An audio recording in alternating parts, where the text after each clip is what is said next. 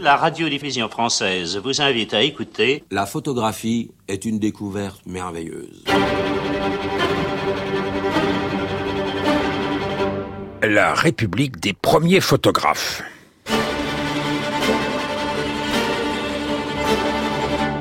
La photographie est une découverte merveilleuse. Cette photographie qui, avec l'électricité appliquée et le chloroforme, fait de notre 19e siècle le plus grand de tous les siècles, cette surnaturelle photographie est exercée chaque jour, dans chaque maison, par le premier venu et le dernier aussi, car elle a ouvert un rendez-vous général à tous les fruits secs de toutes les carrières. La théorie photographique s'apprend en une heure, les premières notions de pratique en une journée. Voilà ce qui s'apprend aussi facilement que j'ai l'honneur de vous l'exposer. Félix Nadar force le trait peut-être en caricaturiste qu'il est demeuré, mais il est lui-même l'exemple vivant de ce qu'il avance. Il s'est converti à la photo sur le tard en 1854 alors que la vente des appareils ne cessait de progresser. Il a tout appris en avançant. On présente toujours Nadar comme quelqu'un qui apporte la contradiction, un opposant né, pas bien cohérent. Mais c'est d'abord un républicain il est soucieux de l'élargissement des connaissances comme de l'élargissement du public. Si on voulait simplifier, on dirait que le portrait peint, par exemple Monsieur Bertin, propriétaire du journal des débats par Ingres, symbolise le suffrage censitaire, réservé aux plus riches, et que le portrait photographique correspond au temps du suffrage universel. Certes, Nadar s'est appelé, s'est attelé, pardon, à photographier toutes les célébrités de l'époque. On lui répétait tellement qu'il tenait là une fortune. Mais l'image photographique à ses débuts avait souvent montré des visages plus cachés, issus du peuple. Le premier portrait daguerréotype maintenant identifié et qui date de 1837 représente d'ailleurs un homme jeune qui n'a ni jabot noué, ni cheveux coiffés. Olivier Hill nous racontera comment il l'a identifié. C'est un rapin socialiste. Et onze ans plus tard, en juin 1848, la première photo qu'on dirait aujourd'hui de reportage fixe le souvenir des barricades de Paris insurgées, et elle est l'œuvre d'un républicain, bien sûr. Bon, on ne va pas chercher ici à contredire le discours habituel qui insiste sur la protection de la photographie naissante par de nombreux notables et des institutions puissantes. Il n'empêche, une autre histoire politique de ses débuts peut être tentée. La marche de l'histoire. Jean Lebrun sur France Inter. Olivier Hill, bonjour. Bonjour. Notre rendez-vous est facilité par une exposition à la BNF sur les nadars. Je ne suis pas sûr qu'elle parle autant politique que vous dans deux ouvrages que nous allons présenter qui sont assez étonnants et que vous avez consacrés aux primitifs de la photographie. Vous, êtes chineur, vous vous achetez des photos? Un peu, malheureusement, les prix sont devenus tellement exorbitants que l'exercice est de plus en plus délicat. Vous cherchez dans la photo une objectivité qui est impossible à trouver quand on est professeur d'histoire, quand on est professeur d'histoire politique, quand on est professeur de sociologie politique. Déjà, euh, vous ne vous retrouvez pas dans vos qualificatifs. une objectivité, c'est-à-dire sans doute un rapport documentaire au passé, mais aussi, je dois l'avouer, un charme euh, comme ça évanescent, celui d'un au fond d'une magie qui a disparu, mais qui a tout de même émerveillé des générations entières. Première étape, Daguerre. Enfin, le nom de Niepce va être prononcé fugitivement. À la suite des premiers travaux de Niepce sur la photographie, Daguerre, dans une lettre que possède aujourd'hui le prince de Broglie, communiquait à Arago le principe d'un nouveau procédé de fixation des images. Voici le premier daguerréotype, le portrait de Daguerre par lui-même, réalisé grâce à ses quelques flacons et à ses instruments à l'aspect suranné. Personne ne crut à l'époque à l'importance de l'étape que Daguerre faisait franchir à la photographie. Et Daumier, avec beaucoup d'autres, ridiculisait à loisir ce qui paraissait être la marotte du moment. Mais la photo, elle, se moquait des railleurs. Vous voyez, le prince de Breuil est cité. Une exposition à Chantilly présente la collection du duc d'Aumale. Oui, mais vous, vous prenez l'histoire de la photographie autrement. 1837, le premier portrait de Daguerre. Il n'a jamais été revendiqué par Daguerre. Il a été acheté au plus de ventes par un collectionneur plus heureux que vous. En oui, 1988, rendu public en 1998. Tentative de description d'une photo à la radio. Exercice délicat là aussi. Mais tout de même, on voit le visage euh, assez fermé d'un homme de 40 ans. La lumière est tamisée. Daguerre a dû utiliser un écran bleu comme euh, l'intensité du soleil en ce petit matin était très forte. Il a fallu éviter le temps de pause assez long, que euh, le sujet, le modèle, ne cligne des yeux. Et donc une couleur bleue devenue verte avec le temps nimbe tout ce, paysage qui est au fond ce visage. Et puis on découvre un, un habit, celui, euh, une cravate aussi tout à fait caractéristique d'un rapin, d'un homme sans le sou, euh, on découvrira plus tard que c'est un garçon d'atelier, et l'on comprend comment ses cheveux en désordre, ses sourcils euh, très hauts, ce visage assez mince, euh, cet œil un peu, comment dire, défiant, eh bien, rapporte toute une histoire malheureusement ensevelie et que le livre précisément tente de restituer. C'est un livre aux éditions du Croquant. Exactement. Le premier portrait photographique. On est où? On est dans les catacombes du Muséum d'histoire naturelle, dans une salle qui euh, conserve des coquillages et des fossiles. Et Daguerre, en ce petit matin, va faire coup double puisqu'il fera également la photographie de ces pièces euh, antiques et par là même euh, contribuera à, en quelque sorte, une histoire de l'art. Garçon d'atelier de Daguerre, le nommé Huet, Jean-Baptiste, dit Constant. Il y a marqué le nom, Monsieur Huet, au dos de la photo, appartient à une famille très liée au muséum, avec des fortunes diverses, une famille de peintres et de dessinateur naturaliste d'animaux, hein, qui travaille pour les savants du, du muséum. Pourquoi euh, Daguerre va-t-il cacher sous le tapis cette photographie qui ne réapparaîtra qu'au XXe siècle? C'est une longue histoire, mais pour aller vite, trois, trois éléments euh, peuvent expliquer euh, cette dérobade au fond. D'abord, une brouille entre Jean-Baptiste Huet et Louis Daguerre, une brouille politique.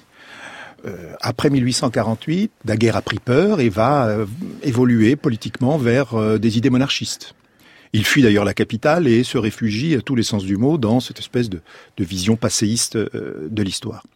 Huet, lui, évolue vers un socialisme de plus en plus affirmé et c'est un, premier motif de brouille.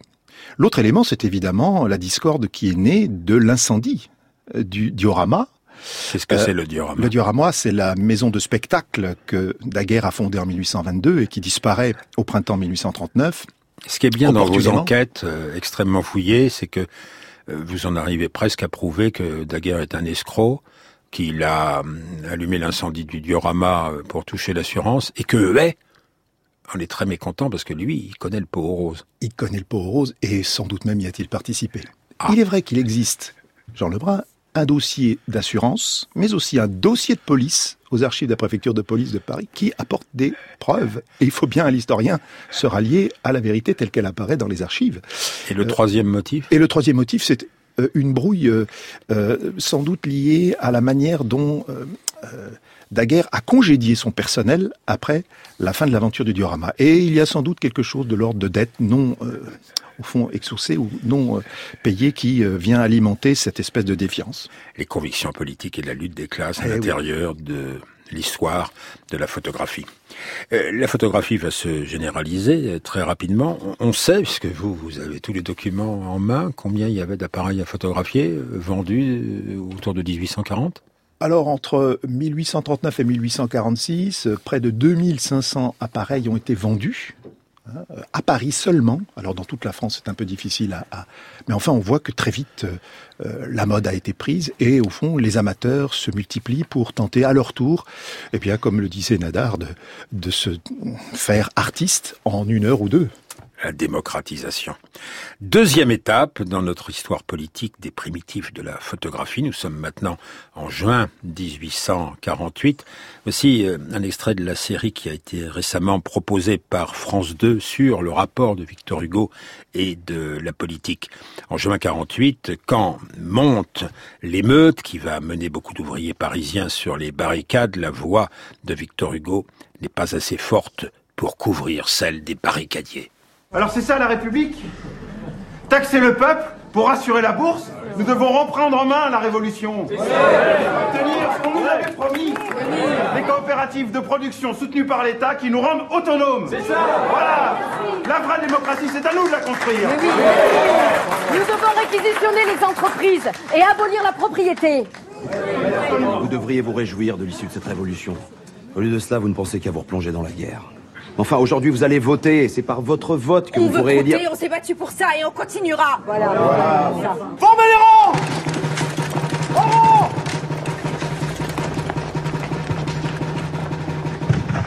Nous sommes les représentants du peuple, missionnés par l'Assemblée nationale. Nous vous annonçons, le pouvoir exécutif a été confié au général Cavaignac, qui vient de décréter Paris en état de siège. Nous, crève de faim Nous Vous avez voté Vous devez respecter les décisions de vos représentants. Le suffrage universel abolit le recours aux armes. Feu, le général Lamoricière a fait charger ses troupes. 3 à 5 000 morts, 1500 fusillés pour l'exemple. Ensuite, et un document que vous analysez dans un autre livre, La barricade renversée, toujours aux éditions du Croquant, Olivier Hill. Nous sommes ce 25 juin 1848, rue du Faubourg du Temple. Tentative de description à la radio d'une photo. Alors il y a trois clichés exactement, des daguerreotypes là encore, que euh, le réalisateur, euh, producteur de ces images, Charles-François Thibault, a, mis en place. Euh, il s'agit de cette rue, mais vue du haut de la barrière de Belleville euh, vers le canal Saint-Martin, et l'on découvre, en plongeant le regard dans cette rue, on découvre trois barricades l'une au croisement de la rue Saint-Maur et deux autres un petit peu plus bas vers la cour des miracles et puis vers la, la rue Fontaine-au-Roi. Ces barricades eh bien, porte l'histoire d'une résistance ouvrière, la lutte contre les ateliers nationaux, et montre aussi tout l'art très spécifique de ces insurgés, comment au fond ils ont réussi à, à élever pas, des constructions. Pas très hautes. Pas très hautes, elles montent à deux mètres, mais elles sont très larges, et elles sont très astucieusement construites, de telle sorte que lorsque des assauts sont produits, eh bien, elles s'effondrent sur les assaillants. Dans une rue donc tortueuse, difficile à contrôler, alors vous avez repéré une réclame. Alors en fonction de la position de la réclame, vous avez pu retrouver l'immeuble d'où est prise la photo. Et vous savez maintenant que le photographe Thibault trouvait asile facilement dans cet immeuble parce qu'il était la propriété d'un nommé Pivert. Il y a d'ailleurs un passage Pivert maintenant à cet endroit. Et tout ça, c'était des républicains. Et oui, toujours et encore. Jean-Pierre Pivert, euh, euh, a épousé une, une fille d'une grande famille euh, de maraîchers, les Dulac, va s'enrichir et loge pendant ces, ces mois euh, le jeune Thibault, il forme avec un autre, Testu de Beauregard, une sorte de phalange républicaine, d'ingénieurs, amateurs de progrès, socialistes dans l'âme. Et il va donc donner asile à, au 92 du, rue du Faubourg du Temple à ce photographe et lui permettre donc d'éterniser cette scène, celle de la barricade renversée. C'est la fin de la République de Thibault. C'est la fin de sa République, des espoirs qu'il a eus, d'une République sociale et démocratique. Euh, c'est la fin aussi d'un rêve, euh, euh, celui d'une réconciliation des milieux ouvriers avec cet idéal nouveau.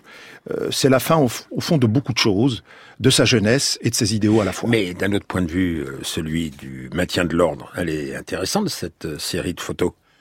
Oui, parce qu'on y découvre... Sur la guerre de rue. On y découvre, au fond, des techniques que le général Lamoricière importe d'Algérie, où il a fait régner l'ordre, un ordre impitoyable, notamment la technique des satrapes, comment on perce euh, dans les murs des habitations pour pouvoir glisser euh, des troupes d'assaut, euh, pour pouvoir en quelque sorte contourner les barricades, car elles étaient très bien défendues. Ces insurgés étaient courageux et n'allaient pas hésiter à donner leur vie pour tenir le plus longtemps possible. Alors sur la photo, euh, il y a dans une mansarde Mimi Pinson qui fait signe au photographe.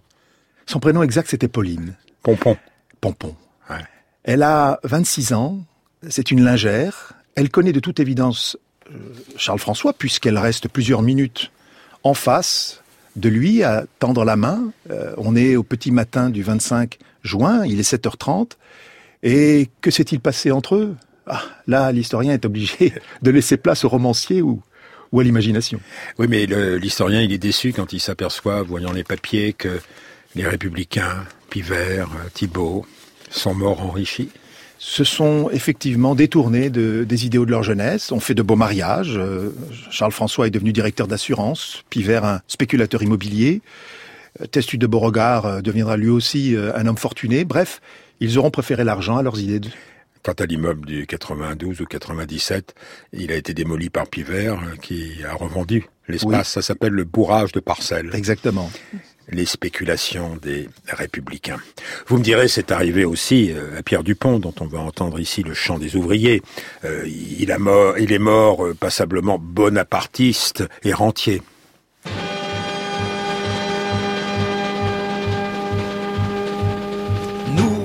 La lampe le matin au clairon du coq se rallume, nous tous qu'un salaire incertain ramène avant l'aube à l'enclume. Nous qui des bras, des pieds, des mains, de tout le corps luttons sans cesse, sans abriter nos lendemains contre le froid de la vieillesse.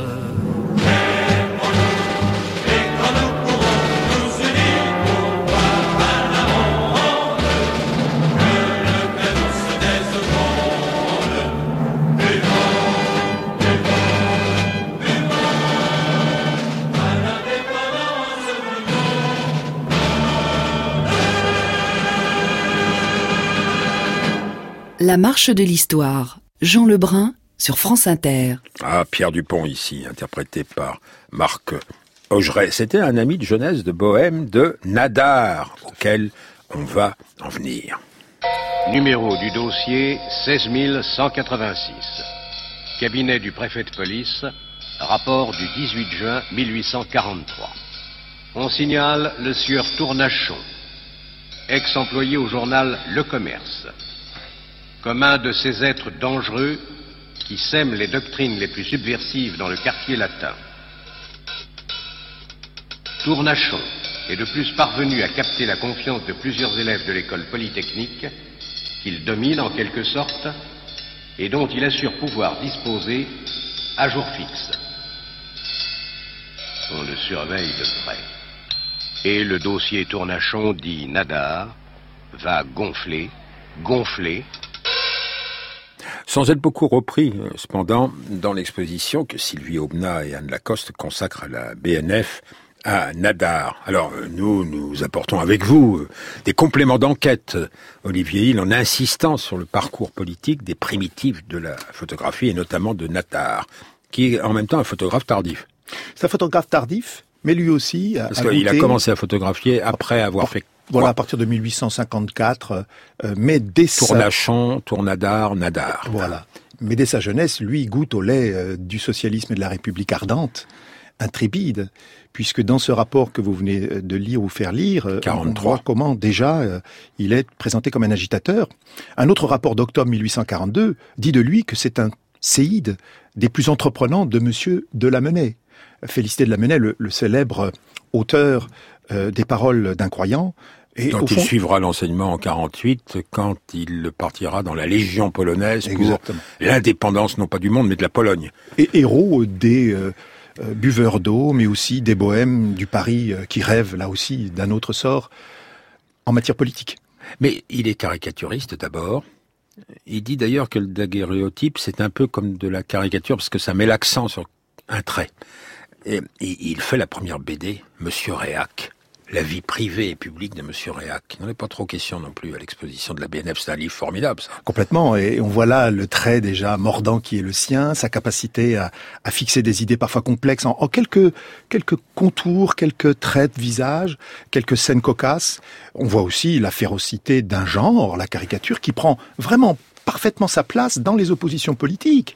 Euh, à l'époque, euh, les leaders n'hésitent pas à financer des entreprises de propagande par la caricature, car c'est au fond un journal pour les analphabètes, une manière aisée de toucher le grand public celui des faubourgs. Alors c'est difficile de la faire de la caricature euh, pendant l'Empire autoritaire. En 1854, il publie encore le fameux Panthéon de Nadar où on voit des personnages indésirables, Lamennais justement, Victor Hugo. Est-ce que c'est parce que la caricature est devenue difficile qu'il est passé à la photo? Probablement parce que le 23 février, euh, effectivement 1854, lorsqu'il lance cette planche lithographique de 249 héros, poètes, euh, hommes politiques, etc., littérateurs, euh, il est obligé au fond de dire au revoir à, à la politique. Et le la caricature de Meurs est un bon supplétif. La photographie va lui permettre d'espérer euh, renouer avec le succès cette fois commercial, financier, il a eu des déboires, et aussi de garder une certaine indépendance d'esprit. Il ne sera pas euh, des soutiens euh, de l'empereur, contrairement à certains de ses amis. Et la photographie est en quelque sorte un viatique, un radeau, une sorte de, bouée qui lui permet de, subvenir à ses besoins et, et, de faire fortune. Tout de même, Philippe Pong, qui était un grand caricaturiste et qui est devenu un actionnaire de la société de Nadar, lui dit photographie des célébrités, tu tiens une fortune entre tes mains si tu suis cette voie-là. Oui, et il a raison, car euh, même s'il connaîtra des déboires, des hauts et des bas, euh, c'est par ce moyen qu'il se fera un nom dans le Paris du Second Empire, euh, qu'il restera comme une figure de la communication, une figure de la presse, une figure de l'inventivité, du progrès aussi, tout à fait considérable à l'échelle du siècle. Alors le progrès, la photo a partie liée, dialogue avec toutes les innovations techniques. Par exemple, il y a des photographies des premières machines à vapeur au moment de leurs essais. Oui, mais aussi des photographies embarquées dans les premières aventures d'une police scientifique qui, dès, dès, les années 1840 à Bruxelles puis à Paris, cherche à, à prévenir la récidive, mais aussi sur le terrain de la médecine euh, médico-légale, euh, mais aussi sur le terrain évidemment des identifications judiciaires, la question des premières photographies euh, signalétiques pour les passeports. Bref, la photographie est en lien avec tous les progrès qui, dans le monde de la police et le monde de la magistrature, s'emploient à la valoriser. Et sur le terrain, est-ce que c'est le bon mot du ballon? Voilà qu'en 1863, il embarque, le cher Nadar, dans un ballon. Vais-je pouvoir m'enlever seulement? La nacelle est vidée des meulières. Pendant qu'on la maintient sans peine, je la déménage du laboratoire si précieusement installé, de la tente, de tout. Encore, bien qu'il fasse frais, je quitte mon paletot, que j'abandonne à terre, puis mon gilet, puis mes bottes, puis... mais puis-je dire cela, et comment le dire? Débarrassé de tout, je m'enlève enfin à 80 mètres environ. J'ai aussitôt ouvert et refermé mon objectif et je crie impatient, descendez D'un bond, je saute dans l'auberge où tout palpitant, je développe mon image. Bonheur Il y a quelque chose. Enfin, quelque chose qui est un peu incertain. Oui, certain. D'ailleurs, cette expédition euh, sera un échec. Il, il, atterrit en catastrophe à Meaux et il est la risée de la presse qui trouve que tout de même, c'est pas bien glorieux. Il réessayera quelques mois plus tard. Là, les choses se passent un peu mieux. Il va jusqu'en en Hollande, comme on dit à l'époque, euh, et il enfonce le clou et montre effectivement que le ballon euh, est quelque chose qui a à voir avec la photographie, va permettre des, vues aériennes somptueuses. Mais déjà, il pense à autre chose, c'est la théorie du plus lourd que l'air. Il pense déjà à des inventions qui permettraient de se, de s'orienter, de guider ces embarcations, ces aéronefs dans les airs. Déjà, en quelque sorte, les hélicoptères et peut-être les avions sont dans son esprit. Mais lecture politique, euh, il ne va pas photographier les transformations d'Haussmann.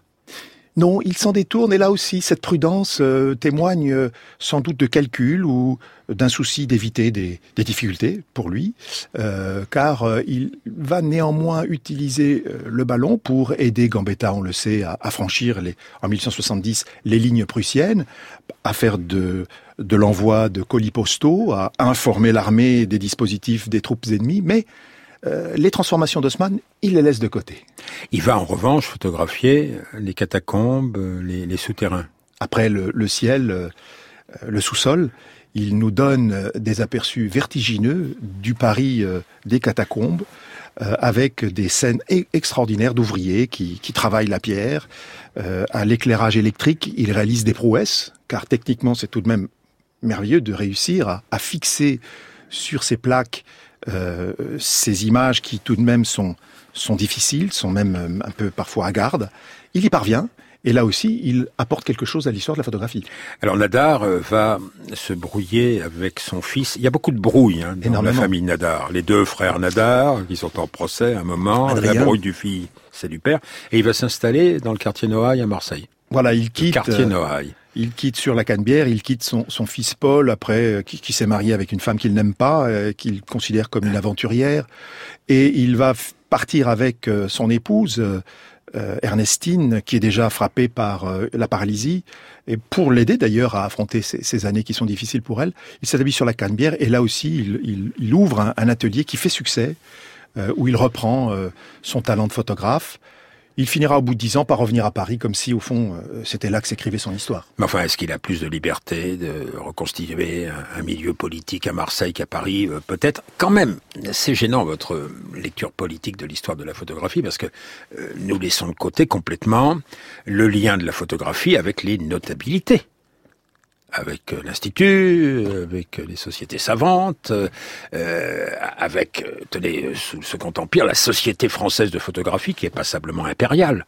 Qui est impériale, qui combat le regard médisant, dédaigneux des apôtres de la peinture, mais qui ne parvient pas à renverser les barrières juridiques qui font de la photographie un exercice illégitime, accessoire, presque honteux.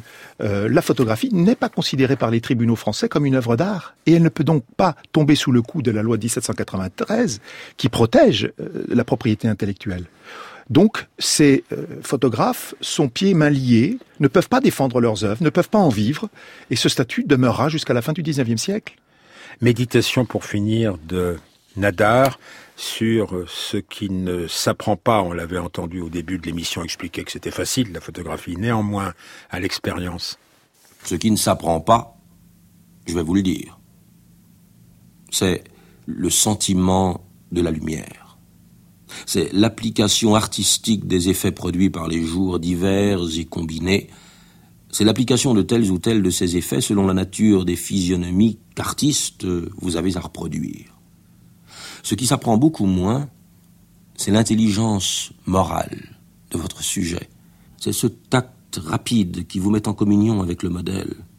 Vous le fait juger et diriger vers ses habitudes, dans ses idées, selon son caractère, et vous permet de donner, non pas banalement et au hasard, une indifférente reproduction plastique à la portée du dernier servant de laboratoire, mais la ressemblance la plus familière et la plus favorable, la ressemblance intime. C'est le côté psychologique de la photographie. Le mot ne me semble pas trop ambitieux. Et, vous, qu'est-ce que vous avez appris Dans le maniement, dans l'observation, dans... Vous êtes perdu dans ces photographies. Le regard s'est perdu. Le mot est fort, mais sans doute juste, si il veut dire qu'à un moment je me suis retrouvé, grâce à cette perte des premiers moments. Car au fond, la photographie est cet exercice par lequel l'art est mis au service d'une vision Nadar disait psychologique, on pourrait dire sociologique, nous, car c'est ça qu'il avait en tête. C'est-à-dire restituer ces visages qu'il photographie boulevard des Capucines ou bien rue Saint-Lazare dans ses ateliers successifs, ou rue d'Anjou. Ces visages, il les restitue à leur environnement social, au réseau des amis disparus, euh, à la dureté de la vie, à la gloire qui, éteint euh, et, ou qui menace les idéaux de jeunesse. Bref, il fait de ces témoignages un récit de vie en tant que tel, et c'est bien l'art qu'il déploie, celui par lequel il domestique la lumière, pour en quelque sorte révéler les profondeurs d'une histoire biographique, celle des visages qu'il photographie. Mais il n'hésite pas à parler de vérité, euh, la vie dans toute sa complexité, euh, matière et idée, tréfonds et surface, corps et âme, enfin, hmm. il donne à la photographie des ambitions que l'histoire ne peut avoir que l'histoire ne peut avoir, sauf si elle rêve de science, car c'est une photographie scientifique qui manie, mais se réconciliant avec les, visées les plus hautes de l'art. Au fond, c'est peut-être ça, son utopie ou son idéal, réconcilier ses contraires bienfaits. Et il parvient du coup à une objectivité qui est en même temps merveilleuse, euh, et qui va le porter jusqu'au bout, et on le voit notamment dans les pages fameuses qu'il laisse de l'intimité dévoilée, de la lumière enfin euh, euh, souveraine, Bref, c'est cela, l'aventure photographique de Nadar. Et l'aventure photographique de tous les primitifs dont on a trop brièvement parlé, euh, c'est la recherche des visages de tous. Complètement. Et cette démocratisation, c'est au fond le pendant du suffrage universel, permettre à tous ces visages qui n'avaient pas d'existence jusqu'alors d'accéder à l'espace public, celui de la République. Vos deux livres précieux aux éditions du Croquant, Olivier Hill, l'exposition Lénadar parce qu'il y a aussi Alfred et Paul et pas seulement Félix, c'est à la Bibliothèque nationale de France et au château de Chantilly, les primitifs de la photographie. L'émission a été réalisée par Audrey Ripouille avec à la technique Tiffany Battistel, Franck Oliver, Frédéric Martin, Ininka Negulesco, l'équipe de la marche de l'histoire.